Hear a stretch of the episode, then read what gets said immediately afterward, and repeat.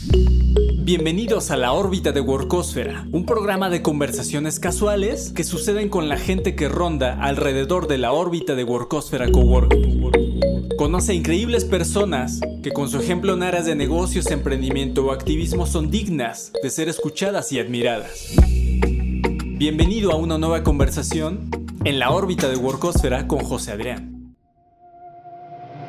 La órbita de Workosfera, una iniciativa de Workosfera Coworking, presentado por Enigma y Parky Móvil, producido por Reptilia, agencia creativa para el mundo entero.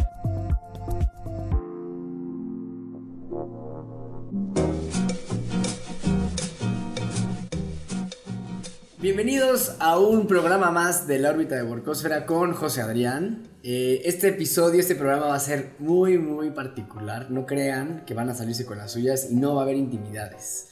Pero es un programa muy personal. ¿Por qué? Porque mi invitada del día de hoy es mi esposa Jimena. Jimena es, aparte de ser mi esposa, ella fue una coworker en Workosfera. Eh, ella llegó a Puebla, del DF, con eh, una organización que para mí es de las organizaciones más importantes que existen en tema de emprendimiento. Y llegó a Workos para decir, oye, pues eh, hay que colaborar, tú eres el que está haciendo temas de emprendimiento aquí regionalmente y pues, tengamos una junta de trabajo. Y esa junta de trabajo se volvió eh, el mejor proyecto de mi vida, aparte de Workos, ¿verdad? Entonces, lo más padre es que puedo compartir esta forma de vida con mi esposa. Trabajamos juntos, pero no revueltos. Trabaja con emprendedores eh, trabaja en nuestro coworking, su organización es un cliente nuestro y ella es usuario de nuestro espacio. Entonces, eh, bienvenida Jimena, bienvenida a la órbita de Workosfera. Tú eh, definitivamente eres de los, de los astros que están alrededor de la órbita más cercana en términos de, de nuestra industria, pero también en la parte personal. Muchas gracias por invitarme y considerarme en este espacio. No, al contrario, padrísimo. Em, bueno, a ver, creo que, creo que sí, Mike, por ejemplo, tenía unas inquietudes ah. este, de las intimidades de José. Yo voy a decir que sí y que no. Exacto, tú tienes todo, todo, todo, lo que digas lo puedes este, filtrar y autorizar. Pero a ver, eh, primero platícanos eh, qué haces, por qué estás en la órbita de Workosfera en tema de emprendimiento, por qué Endeavor eh, llegó aquí a Workosfera Puebla y un poco platicar de ese, de ese contexto este, profesional laboral tuyo nos conectó en personal. Súper. Pues yo estoy en Endeavor, somos un movimiento global que busca detonar el crecimiento económico, social y cultural por medio de los emprendedores de alto impacto. Y eh, pues obviamente el tema de emprendimiento es a nivel nacional, no es únicamente Ciudad de México, entonces tenemos eh, cinco oficinas por Ciudad de México y Puebla es una de ellas. Y cuando yo entré en Endeavor era responsable de esa era una de las oficinas que yo tenía a cargo, entonces por eso fue que conectamos aquí y el, la idea es ver cómo entre todos los jugadores y los stakeholders podemos impulsar el ecosistema porque sabemos que no es trabajo no ni solo de los emprendedores, ni solo de las organizaciones de apoyo, ni solo los coworkings y pues lo que buscamos ayer era colaborar, de hecho también fue una junta con el municipio, entonces pues como Endeavor nos encanta poder eh, localmente, nacionalmente y globalmente poder interconectar entre los diferentes jugadores para pues el bien que buscamos, que es transformar, eh, bueno, catalizar la transformación de México. Ok, dijiste muchos términos que vamos a desmenuzarlos. A ver, hablaste de emprendedores de alto impacto. ¿Qué significa un emprendedor de alto impacto? Para nosotros un emprendedor de alto impacto, que sé que es algo que está bastante de moda, pero bueno, eh, creo que Endeavor, aunque no fue el primero que habló en emprendimiento en México, o sea, lleva hace alrededor de 20 años, sí fue el primero en mencionar alto impacto. ¿Y qué quiere decir? Pues que sean estos eh, modelos de negocio innovadores, eh, con escalabilidad, porque eso para nosotros es muy importante, ¿no? O sea, creo que hay organizaciones que pueden impactar de diferentes formas y pues todos nos necesitamos, no quiere decir que uno sea bueno u otro malo, pero nosotros como Endeavor vemos este tema de escalabilidad como algo muy importante porque por toda la derrama económica, social y cultural que puede implicar el tema de crecimientos exponenciales. estamos hablando de startups eh, tecnológicas normalmente. Generalmente está ligado al tema de tecnología por el tema de escalabilidad, pero bueno. ¿Qué es escalabilidad? Eh, es cómo pueden eh, crecer los negocios pues de una forma... Ah, no lineal, o sea, que puedan crecer a lo largo del tiempo, pues de una forma... Como se le llama el hockey stick, ¿no? Ajá. O sea, para, para, poner como en correlación, un coworking no es escalable porque yo tengo, mientras más coworkings pongo, tengo más gastos y tengo más inversión, ¿no? Un espacio físico me cuesta X lana, tengo que poner otro espacio físico me cuesta X lana y mis ingresos son proporcionales a cada uno de los espacios que tengo. No somos una empresa tecnológica hoy, vamos para allá. Pero la parte tecnológica que es, pues es la parte donde pues, tienes un programador, tienes una plataforma y ¡pum! De repente llegas a cualquier mercado, de repente llegas a cualquier parte sin que tus costos incrementen proporcionalmente, tus ingresos pueden escalablemente eh, crecer, ¿correcto? Claro, y poder estar en muchos mercados. Digo, siempre decimos que pues México es muy grande y hay muchas oportunidades, porque luego es, ¿no? Pensar luego, luego en estar fuera. Creo que México es un mercado grande que da para mucho, pero también que estos modelos puedan replicarse en diferentes países.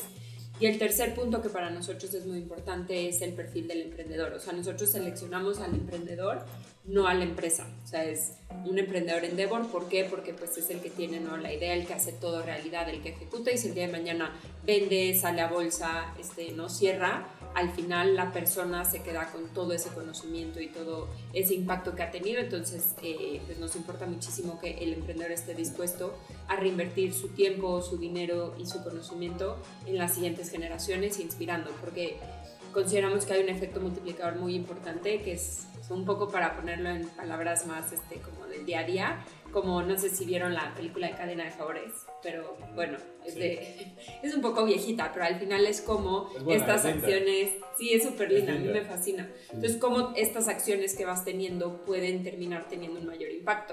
Y lo que vemos en Endeavor es que eh, ecosistemas como puede ser el, el, de Argentina, ¿no? que pues eh, a nivel de emprendimiento está más desarrollado que el de México y si te pones a ver si hay mejor economía, si hay mejor políticas públicas, hay más qué tipo hay más población, o sea, al final no es por eso, sino porque ha habido estos grandes, Mercado Libre, por ejemplo, este Globan, que han hecho que a partir de estas empresas salgan muchas. ¿Por qué? Porque el talento que preparan, pues después inician otros, o porque cuando venden eh, ese dinero lo invierten en las siguientes generaciones, y porque también hay muchos que dicen, oye, si él pudo, ¿por qué yo no puedo? ¿no? Que es esta parte de inspiración, y es un poco lo mismo que pasó en Silicon Valley.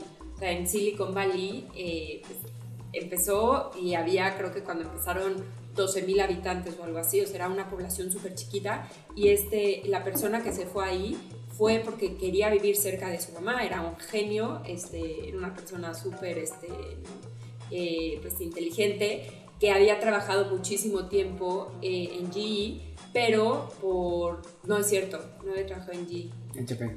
No, en... Bueno, ahorita te digo, pero no importa. Pero él, eh, o sea, todos los desarrollos que hacía y todo generaba mucha fricción con los equipos porque pues esta inteligencia, lo que siempre platicamos, hay veces que pues todo lo bueno tiene algo malo y tiene un contrapeso, entonces él, esta parte era súper eh, pues, explosivo, trataba mal el equipo, etcétera, entonces se acabó saliendo y empezó, invitó a, a siete personas a, a, hacer un emprendimiento con él, que por eso se llama Silicon Valley, ¿no? Porque empezaron con todo el tema de, de silicio.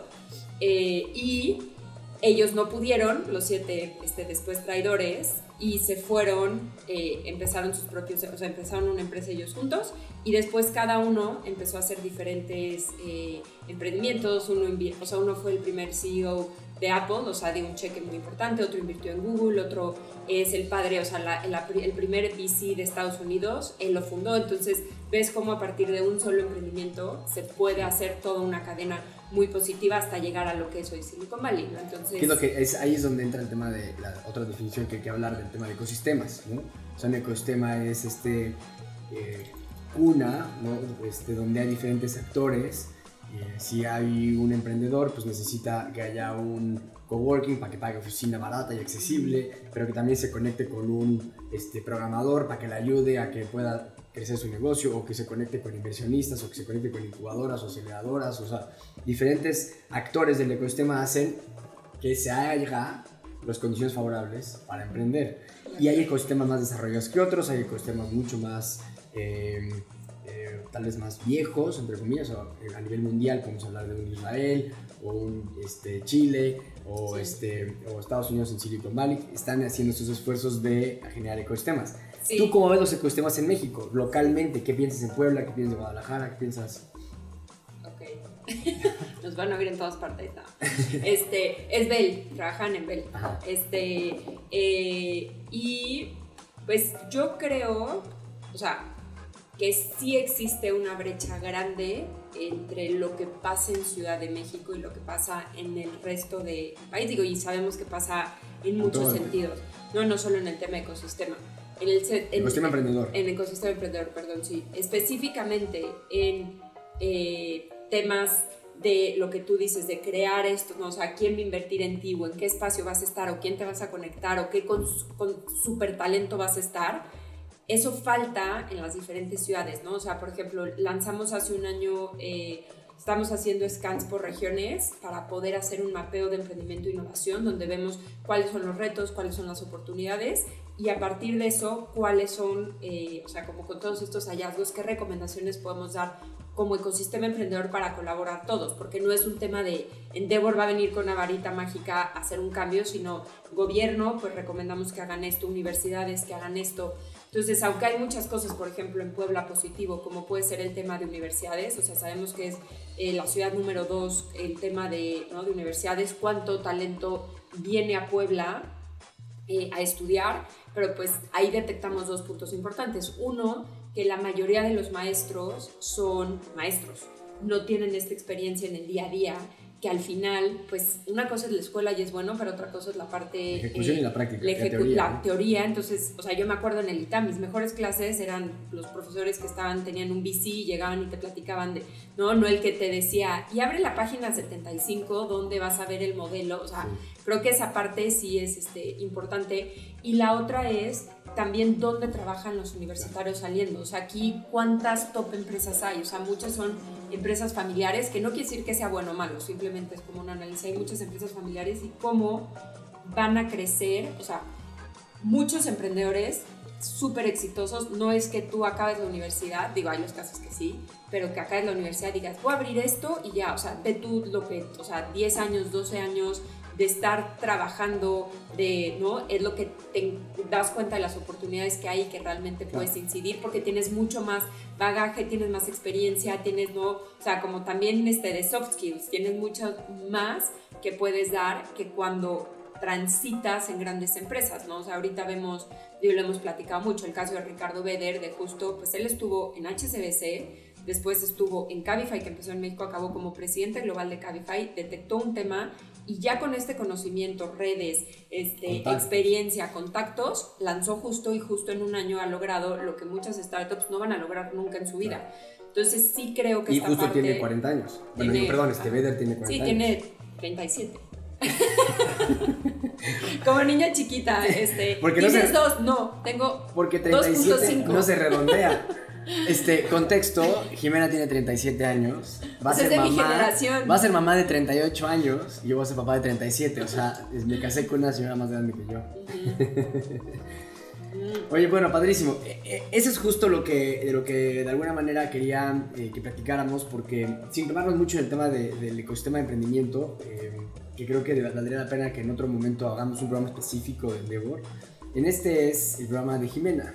Okay. Este, y, también para mí era muy importante dar este contexto de quién eres, eh, porque yo te admiro como persona y te admiro profesionalmente. Este, entonces está padre que, que, tengamos este punto de colaboración y que yo sea uno de los actores del ecosistema que tú estás desarrollando y que estamos desarrollando juntos. Pero, ¿quién es Jimena? ¿Quién es la esposa de José Adrián? A ver. Eh, Jimena es una chilanga importada a Puebla hace tres años. Eh, pues estudié administración de empresas en el ITAM. Eh, siempre me ha gustado mucho eh, todo el tema de impacto social, de cómo podemos tener un mundo mejor.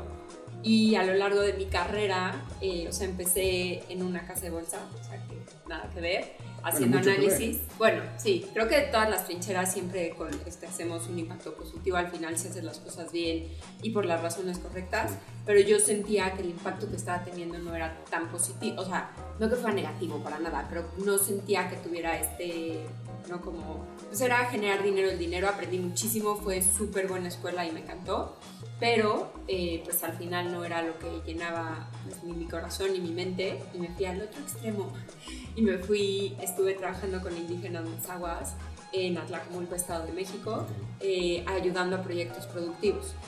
Entonces, como que en ese inter, pues sí me di cuenta que la parte asistencialista desgraciadamente es necesaria porque hoy existen muchas, este, pues, eh, disparidad, ¿no? O sea, como pues mucha pobreza, todo que se tiene que primero como pues digamos que acompañar para que luego se pueda resolver, pero no me gustó quedarme en esta parte, perdón, de pues, puro asist o sea, puro apoyar y dar y no, por más que trates de ser este, proyectos productivos, pues el impacto que tienes es que tengan una cosecha de nopal y que no o sea, es poco escalable, eh, entonces como que dije, bueno, pues no, y también un poco en México la realidad es que fuera de estas ONGs internacionales o algunas que sí son en México que admiro mucho, el tercer sector, que es esta parte, ¿no? Como todas las este, organizaciones sin fines de lucro que buscan desarrollar México, como persona el desarrollo profesional que puedes tener dentro luego es poco porque se ve, o sea, es como que yo siento un poco que pasa lo mismo con los maestros en México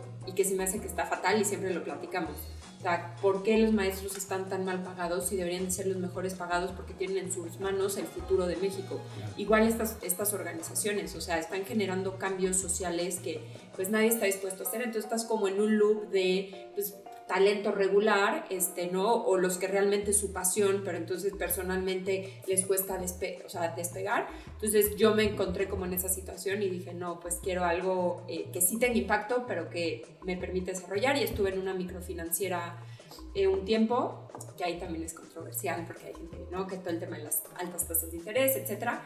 Yo es un modelo que creo porque al final, o sea, si fuera algo súper rentable y fácil, los bancos lo harían. ¿Por qué los bancos no están? Porque necesitas 100 millones de personas para que te den este, los números, ir a comunidades, o sea, es una operación súper compleja que bueno, hay alguien que está haciendo, puede ser que sean tasas, digo, y también hay diferentes tipos de instituciones, o sea, yo hay muchas que admiro mucho. Sí, sí, erradican la pobreza, sí, sí, sí o sea, hay los, este, ¿cómo se dicen? Los, este, eh, bueno, los que se aprovechan de eso y te, te piden... Los agiotistas. Ajá, agiotistas, agiotistas.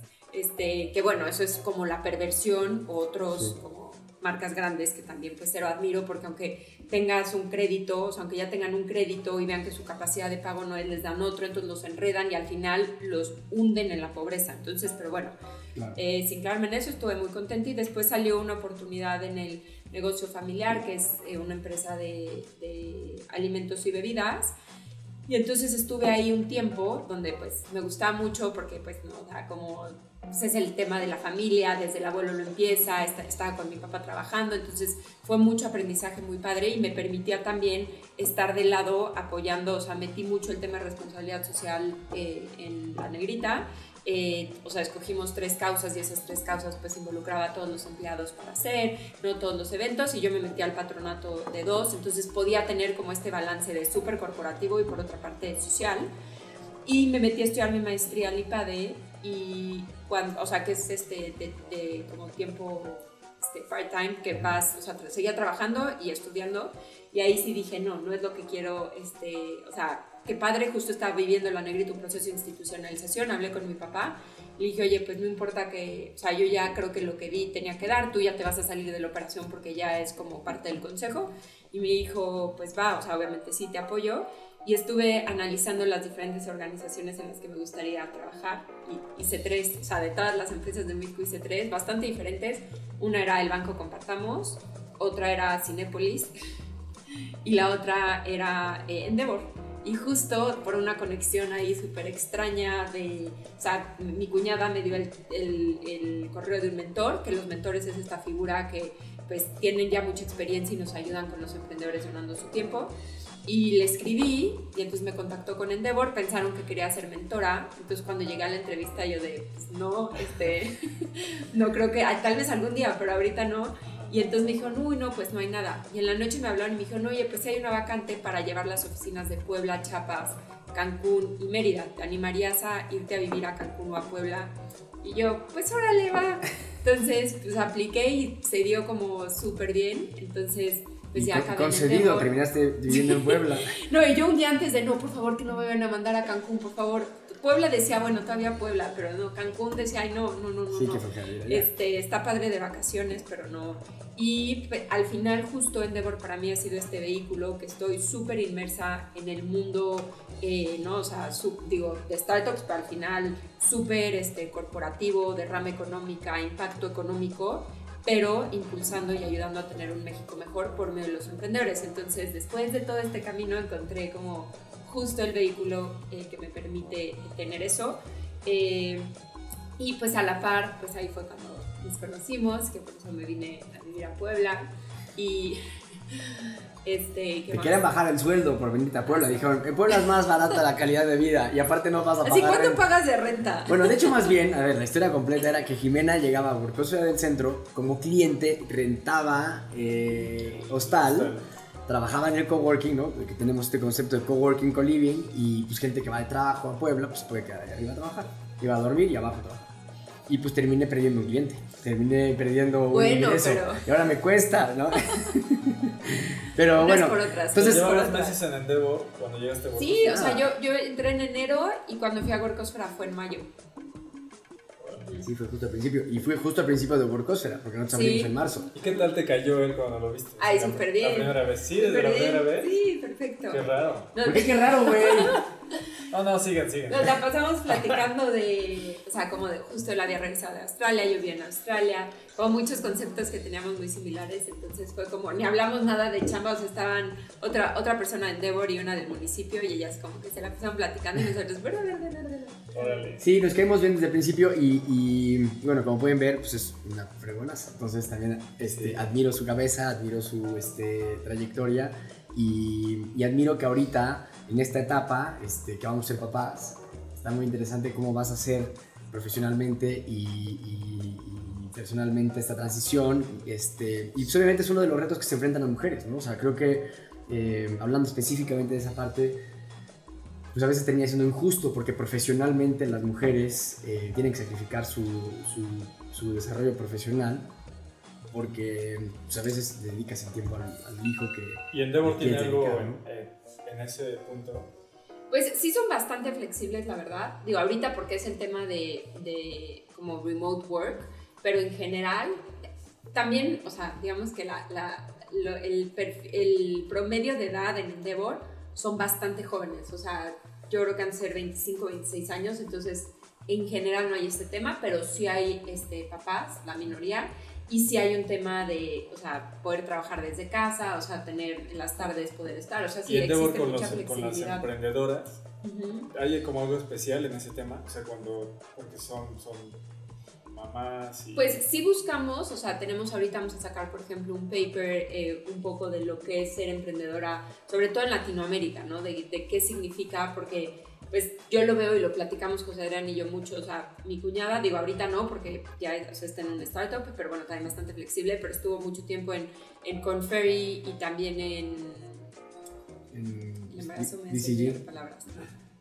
En McKinsey. McKinsey. Y, este, y al final ahí, pues sí, o sea, tienen unas como reglas internacionales súper estructuradas que te permiten mucho, o sea, como no tema de, pues no es por, no es tanto tiempo de, de estar en la oficina, sino por horas, y que puede ser que no te pa- o sea, que no estés al 100%, sino que digas, trabajo al 50% de tiempo y me pagan el 50%, o sea, tienen unos esquemas que también se presta mucho por ser consultoría, ¿no? Que, que, pues al final se puede Se puede. pero creo que hay unos esquemas muy interesantes que pueden ser, eh, que tienen sus complejidades, pero que tal vez, pues en vez de tener a una sola persona en un puesto, puedan ser todos la que la cubran y entonces entre dos, pues pueden estar en diferentes horas, o sea, como que hay ciertos esquemas que te permiten, porque yo creo que puedes hacer las dos y vemos muchas emprendedoras muy exitosas que tienen las dos, pero el sacrificio es muy alto, o sea, el cansancio, este, ¿no? Porque digo, yo creo que el hombre ah, va cambiando, no quiero generalizar, pero en por lo menos el embarazo,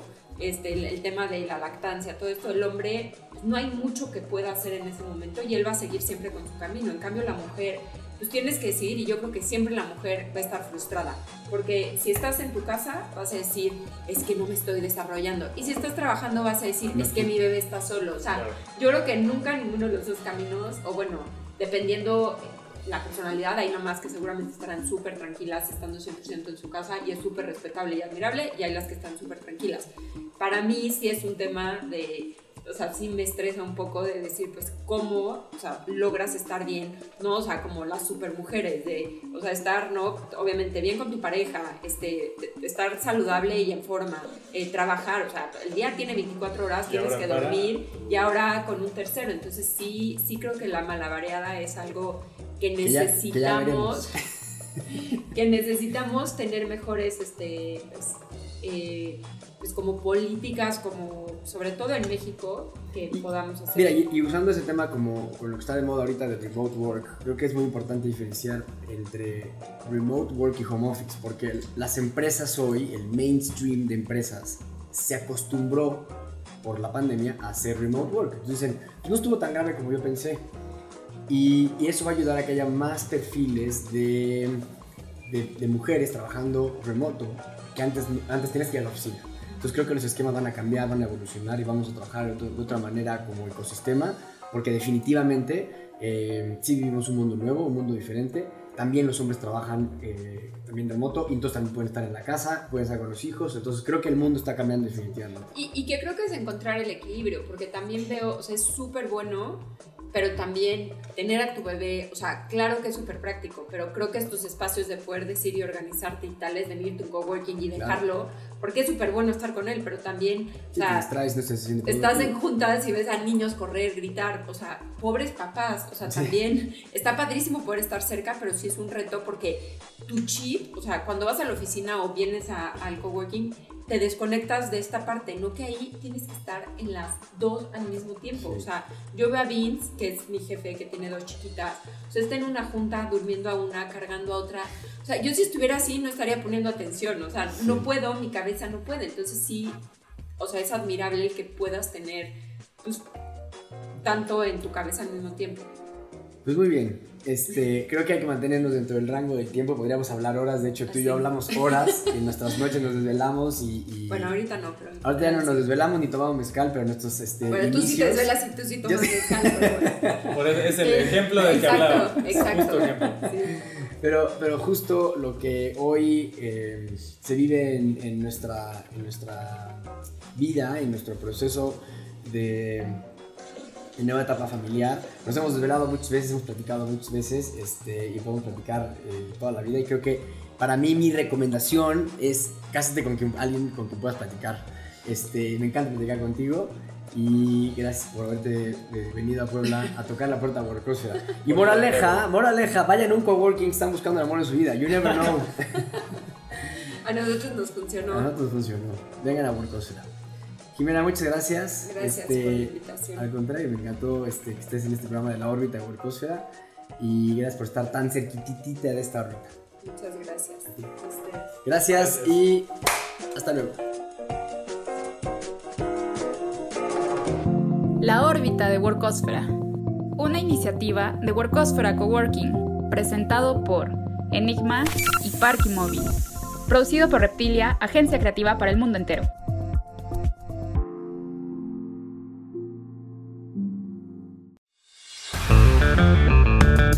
Las conversaciones suceden en el oasis, el punto de contacto con los coworkers. Conversaciones casuales que son las que detonan comunidad, colaboración e innovación. Justamente, la oficina de José Adrián. En la órbita de Workosfera con José Adrián. Nos vemos. Hasta la próxima conversación.